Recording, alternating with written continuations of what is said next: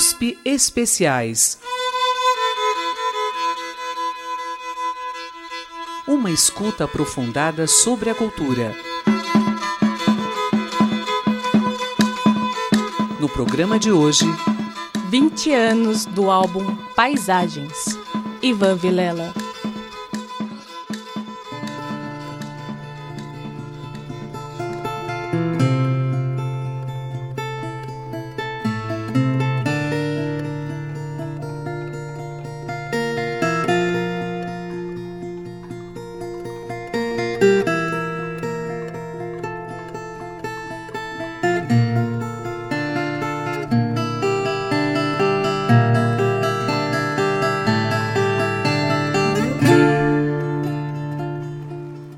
Programa passado, apresentou-se a trajetória e a poética do violeiro Ivan Vilela. Hoje continuaremos nossa entrevista com este músico, que nos conta mais sobre a história da viola caipira e a importância deste instrumento na cultura popular, erudita e folclórica.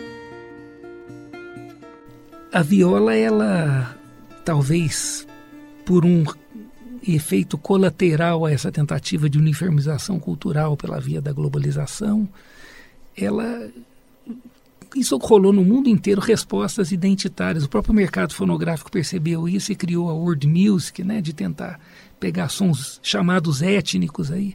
A viola se ancorou nesse nesse movimento, né? E e cada violeiro foi trazendo um pouco de si para o instrumento, né?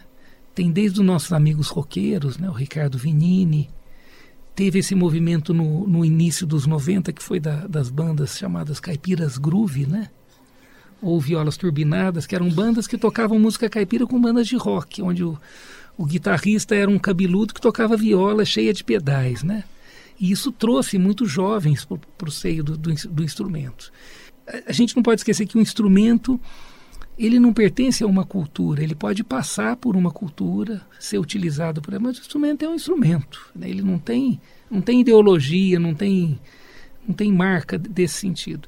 E a viola no Brasil foi muito marcada positivamente pelo universo da música caipira, que foram os caras que mais se utilizaram da viola e desenvolveram o uso dela, né?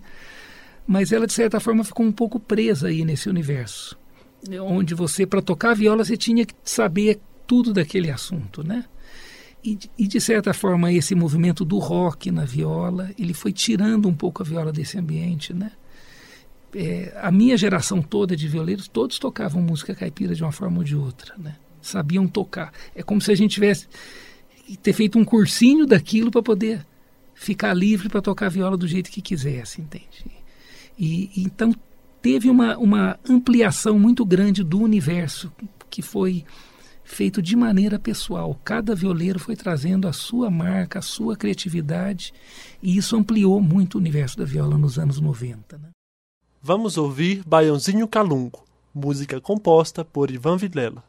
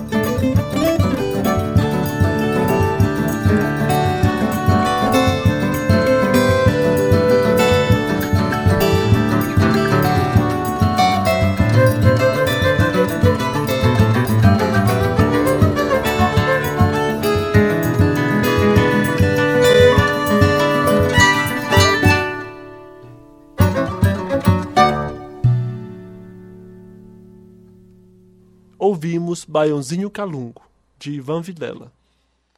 Olha, eu faço parte de uma, de uma geração que, de certa forma, ela é. Um grupo, na época, éramos jovens, né? tínhamos cabelo na época, né?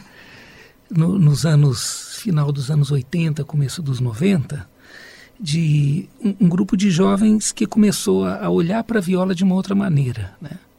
Agora, a gente não pode esquecer do Renato Andrade, que foi talvez o pioneiro em, em jogar e levar a viola para a sala de concerto, do Almir Sater e do Tavinho Moura, que são pessoas que já começaram a modernizar esse uso do instrumento, né? Então, a, a viola, nesse período, ela ainda está, estava muito marcada por, por lutas identitárias. Não, tem que ser caipira, ah, você não sabe tocar viola porque você não sabe bater um pagode caipira, então você não é violeiro. Tinha muito desse tipo de coisa quando eu comecei a tocar. Até para compor a ópera eu não tocava viola. Eu peguei tudo que existia de música de viola e fui tirando para tentar ver como é que era a linguagem de cada violeiro, do, do Gedeão da Viola, do Tião Carreiro, do Bambico, todos os violeiros que, que tocavam, né? Para ver o jeito de cada um para num momento começar a tentar descobrir uma linguagem minha. Agora, o que eu quero ressaltar é que eu faço parte de um grupo que não é pequeno, deve ter, nessa época tinha umas 10 pessoas né, que estavam lançando discos, cada um tentando buscar o seu caminho, mesclando as suas influências de origem ao universo da viola, né, que trazia muito dessa coisa caipira.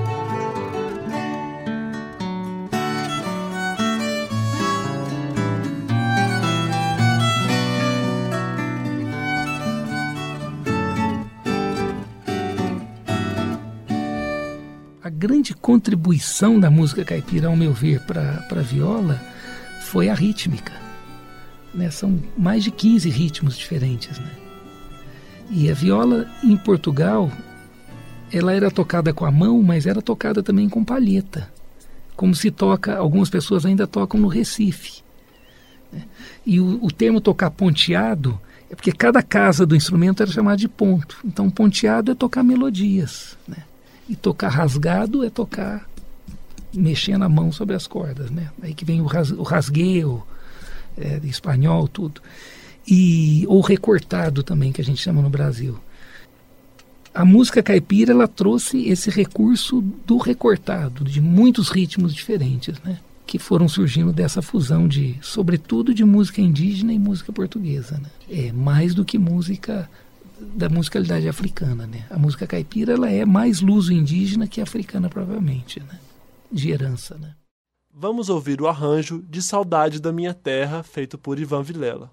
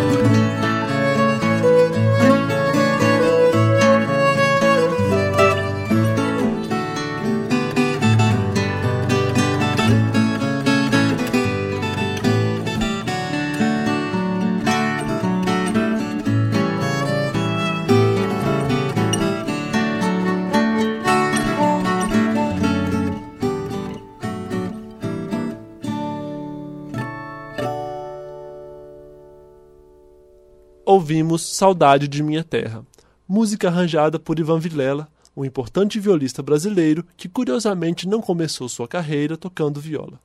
Essa mudança aconteceu quando já era um homem adulto, casado e com filhos. Bom, a, a gente vai tentando caminhar, né? Tentando, no fundo, que eu, a crença que eu tenho é que a gente a gente vive, busca experiências e tenta entender essas experiências, que só ter experiência não adianta. Você tem que tentar entender por que, que você viveu aquilo, para a gente se pacificar inter, internamente, né? abrandar esses desejos, esses ímpetos, fazer com que tudo seja mais suave, né? A viola foi um, um grande acontecimento da minha vida, né? Que ela acabou se tornando a minha porta-voz, né? Tudo que eu, eu instrumento que eu conheci eu estou com 56, eu tinha 30 anos, então não, não, faz nem metade da minha vida que eu toco viola, né? E ela foi uma mudança substancial, sobretudo porque a viola ela chegou para mim como algo sem regras, onde eu tinha que inventar o jeito de fazer as coisas, né? O violão eu não conseguia compor, a não ser canção, não conseguia compor música instrumental no violão, porque era para mim era muito difícil, eu já tinha um monte de regras pregressas que é, muitas pessoas conseguem, eu não conseguia. E, e eu havia tido um problema anos antes com violão, um ano e meio antes, que foi um cisto na mão que me prejudicou muito. Então eu parei de tocar violão e comecei do mi si sol de novo. Procurei o Everton Gloeden, que foi um professor precioso que eu tive na vida, um espelho, um livro de anatomia e fiquei tentando entender até curar esse cisto, que saiu naturalmente. E quando eu estava com toda essa ideia pronta de que podia tocar um contrabaixo, um cavaquinho sem sentir dor, foi quando eu conheci a viola. Então, tudo que eu tentei fazer na viola eu consegui. E, e é curioso, eu estou atualmente com a baita tendinite de celular, de WhatsApp. É, de muita dor, de usar, não, uso certo, né? Não uso que nem os jovens usam, acho que a mão fica tensa, o braço dói. A única coisa que me relaxa é tocar viola o tocar viola me solta tudo. Solta o ombro, solta a musculatura, tudo, né? Marcada pela viola, a obra de Ivan adentra na música popular do interior do Brasil e passa pela música erudita. De acordo com o artista, toda a sua trajetória está contida no disco Paisagens. Eu sei bastante harmonia, mas eu não saberia dar aula de harmonia. Eu não, eu não sei, formalmente eu não sei ensinar harmonia o fato de ter ficado muito tempo tocando na noite, tirando muita música de ouvido, que é uma coisa que eu aconselho aos alunos todos, você vai repertoriando, ou vai se repertoriando de possibilidades harmônicas, né, diversas, né? E agora isso, quando vai saindo, vai saindo do jeito que ela quer, né? Não é uma coisa que eu penso, agora eu vou fazer um acorde assim, agora eu vou fazer um acorde assado. É, é normalmente é a melodia quem vai delineando essa harmonia, né? E, e, tem um processo que hoje eu já uso intuitivamente, mas que, que no começo teve alguns momentos que eu não usei intuitivamente, assim, usar sem perceber, que é de você tratar a nota da melodia como um determinado grau da escala. Ela pode ser o segundo grau, o primeiro, o terceiro, o quinto, cada um vai dar um acorde diferente, né? É, que é um recurso que o Elomar utiliza muito, né? Então é mais nesse sentido, né? E agora eu sempre tento seguir uma uma máxima que o Almeida Prado falava para gente. Ele falava: estuda bastante, que foi o que eu fiz na época da graduação, e depois esquece que sabe. E deixa aquilo decantar e deixa aquilo sair naturalmente. Nunca compõe, agora vou usar isso, agora vou usar aquilo. Ele falou: nunca faça isso, que fica duro, perde a naturalidade e fica muito cerebral, né? Não que a música não deva ser cerebral, ela deve ser, mas ela tem que ser mais espontânea. Então, assim, quando eu fiz na época de estudar contraponto, e fazia na Unicamp, mas eu arrumei um professor particular em São Paulo. Fiz aula com tempo com o Sérgio Cominato, estudando contraponto a fundo mesmo, né? Porque eu achava que aquilo era uma ferramenta muito importante.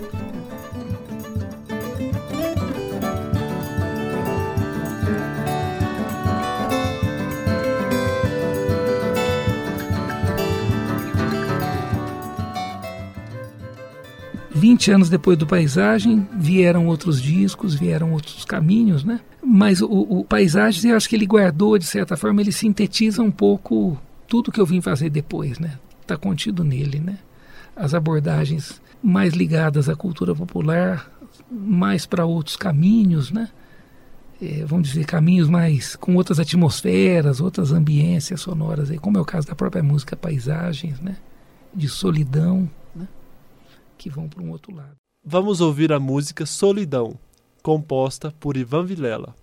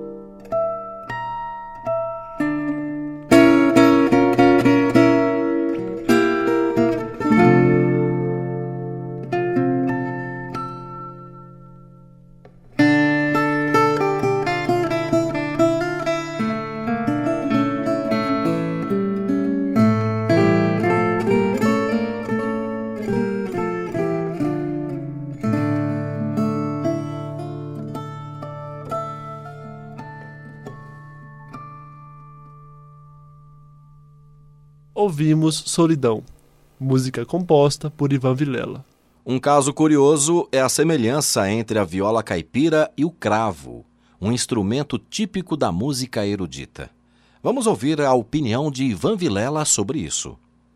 A gente fala que cravo é a viola deitada, porque ela é corda beliscada, é corda dupla beliscada. É o mesmo recurso, né?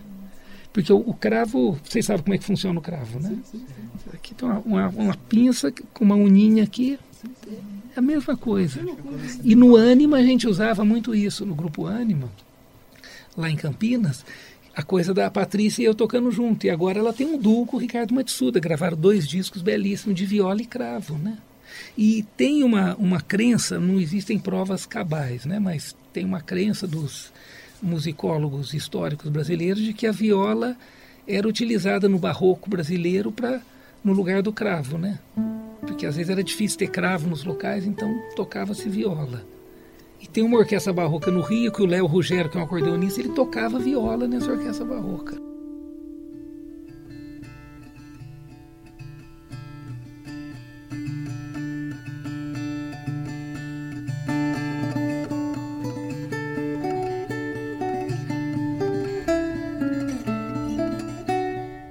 Sobre a relação entre a viola e outros instrumentos de corda dedilhada, como o bandolim e o violão, Ivan diz.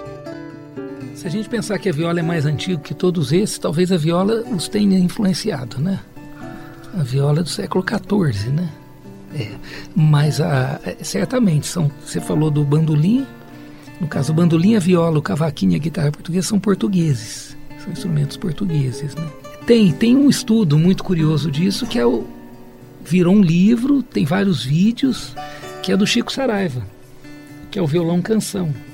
Ele entrevista vários violonistas aí, compositores, né? Ginga, o Luiz Tati, o João Bosco, o Marco Pereira, o Sérgio Assad, o Paulo Bellinati, o Elomar, né? Tentando entender, e o Paulo César Pinheiro, tentando entender como que a maneira de tocar violão interfere no, no jeito de compor a canção e a maneira de compor a canção interfere no jeito de tocar o violão, né? Então, certamente deve ter tido muita troca, né? Você vê que tanto o bandolim como a viola são cordas duplas, que é a herança do alaúde árabe, né? É, que é um instrumento de 10 cordas, que é o primeiro instrumento com, com cordas dedilhadas e braço que chega na, na Europa, né? Braço onde as notas podem ser modificadas, que existiam harpas e cítaras. E o alaúde tem 10 cordas. A viola mantém essa, essa herança do avô, né? O alaúde chega em 711, com a invasão dos árabes na, na Península Ibérica, né? com a chegada deles. Não chamaria de invasão, chamaria de chegada, né? Por volta do ano 1100 tem um instrumento chamado guitarra latina, que surge no norte da África, que seria a mãe da viola, né? Já, já tem um meio do caminho entre aquela aquela pera cortada longitudinalmente, e a viola de hoje, que não tem aquele abaulado. Né? Ela já tem menos abaulado e começa a ter cintura. Né? É um... Comparando a viola com os outros instrumentos de cordas dedilhadas, Ivan define o que a viola tem de específico. Harmônicos. A maneira como se resulta a construção de. por conta das afinações, e esse fato de ter cordas duplas, né? E numa extensão maior, porque, por exemplo, o bandolim também tem cordas duplas, mas são uníssonas, né? E é um instrumento muito pequeno, com cordas muito tensas. E uma corda um pouco mais solta, ela dá mais harmônico, ela ressoa mais, né? E a variação tímbrica, você não tem nenhum instrumento que você toque perto do braço e toque perto do cavalete que dê tanta mudança de som, de timbre, como, como dá a viola, né? E a quantidade de afinações, né? São aproximadamente 18 afinações diferentes, né? No Brasil, né? Eu tocar viola foi um pouco, é, foi coincidência, mas eu ia atrás de uma convicção minha de que a cultura popular é muito sofisticada na realidade, né? O que não é sofisticado é a visão que a gente tem dela, né? Que normalmente é muito pobre, né? Carregada de preconceitos, né? De que essa ideia de que existe uma prevalência do saber erudito sobre o popular, não, são dois saberes importantes, mas, mas são dois, né? Então, nesse sentido, a viola ela é um instrumento muito sofisticado. E o que é mais curioso da viola, que eu acho que vale, ainda mais vocês sendo músicos, para a gente ressaltar é, é que a linguagem da viola não é a linguagem do violão. O violão é um instrumento que você trabalha blocos harmônicos e soa super bem. Você tocar um samba, uma bossa nova, aquele monte de nota com cinco dedos ali, a lá Toninho Horta. Na viola não dá certo. A viola é contraponto, porque é um instrumento da Renascença e do Barroco e essas afinações abertas são feitas para se tocar contraponto. Então é, é você abrir os acordes e desfiar todos né, e fazer tudo virar um, uma sequência de melodias que vão se combinando. Né? Vamos ouvir Valsa para Viver um Grande Amor, música composta por Ivan Vilela.